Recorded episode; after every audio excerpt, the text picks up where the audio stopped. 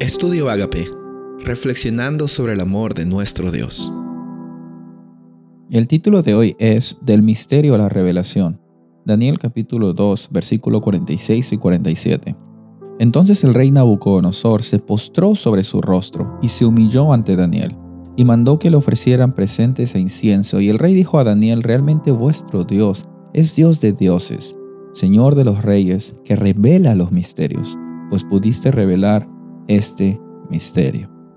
Finalmente, eh, al rey Nabucodonosor no le quedó otra más que reconocer de que el Dios de Daniel era un Dios especial, era un Dios que tenía el control de la historia.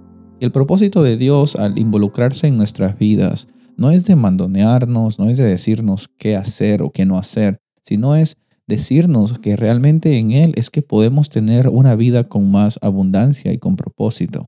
Porque el ser humano, como vemos muchas veces, intenta siempre buscar la razón de su existencia y va a tomar decisiones que son difíciles, que piensan que le va a traer felicidad, pero la única felicidad que nosotros podemos tener es la felicidad en Cristo Jesús, es la felicidad que solo Dios nos puede brindar, es esa paz. Y vale la pena recalcar que los tiempos de Dios son tiempos perfectos. A lo largo de la historia de la humanidad, el ser humano siempre ha buscado eh, dar la solución a los mayores problemas con diferentes formas. Eh, vemos incluso en la estatua que está hecha de metales preciosos. A veces nosotros buscamos el poder económico. Mientras más tenemos, pensamos que el dinero nos va a traer felicidad. O también incluso en la estatua hay metales que tienen que ver con eh, herramientas y armas. Pensamos de que nosotros al hacer cosas es que vamos a tener felicidad, al alcanzar logros, al mejorar nuestra tecnología. Eso es lo que la humanidad piensa.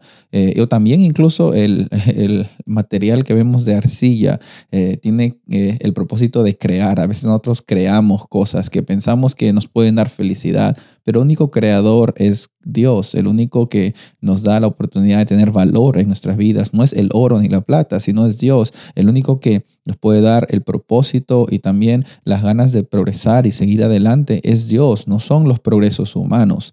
Y en esta historia, en Daniel 2, vemos de que Nabucodonosor pensaba que la vida se trataba de que él era lo máximo, él era digno de muchas cosas por los logros, por las riquezas que él tenía. Y llega un momento finalmente que él reconoce que el Dios de Daniel era el Dios que descubre los misterios, es el Dios que da las revelaciones.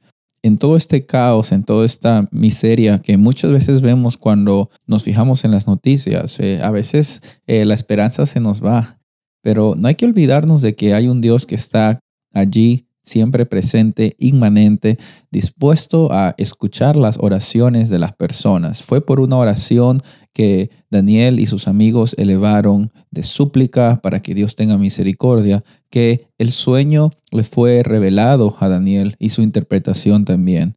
No dudes en orar cuando tengas problemas difíciles y no dudes en confiar de que Él es el Dios que trae misterios a la luz. Y si hay misterios en tu vida que aún tú quieres eh, saber qué es lo que va a ser de tu futuro, confía de que Dios tiene sus tiempos perfectos. Él es el que sabe cuándo es que debemos pasar por lo que tenemos que pasar. Porque nosotros muchas veces proponemos muchas cosas para nuestra vida, pero nos olvidamos que Dios es el que dispone. Y recordar de que en la estatua hubieron reinos que vinieron y se fueron, pero hay algo que llegó y llegó para quedarse, y ese es el reino de Dios, que simboliza también la segunda venida de Cristo. Mientras estamos en la segunda venida de Cristo, debemos estar considerando que estamos aquí con un propósito, un propósito de no solo esperar, sino que mientras esperamos, hacemos lo posible para demostrar de que nuestro Dios es el Dios verdadero. Daniel no se quedó estático, él decidió honrar a Dios de la mejor forma en el contexto que Él había sido puesto. Tú y yo estamos llamados a brillar en el lugar donde nosotros estamos. Que la luz de Dios te acompañe en tus quehaceres cotidianos, en tu día a día, y que así muchos lleguen a conocer lo hermoso que es vivir con Él. Soy el pastor Rubén Casabona y deseo que tengas un día bendecido.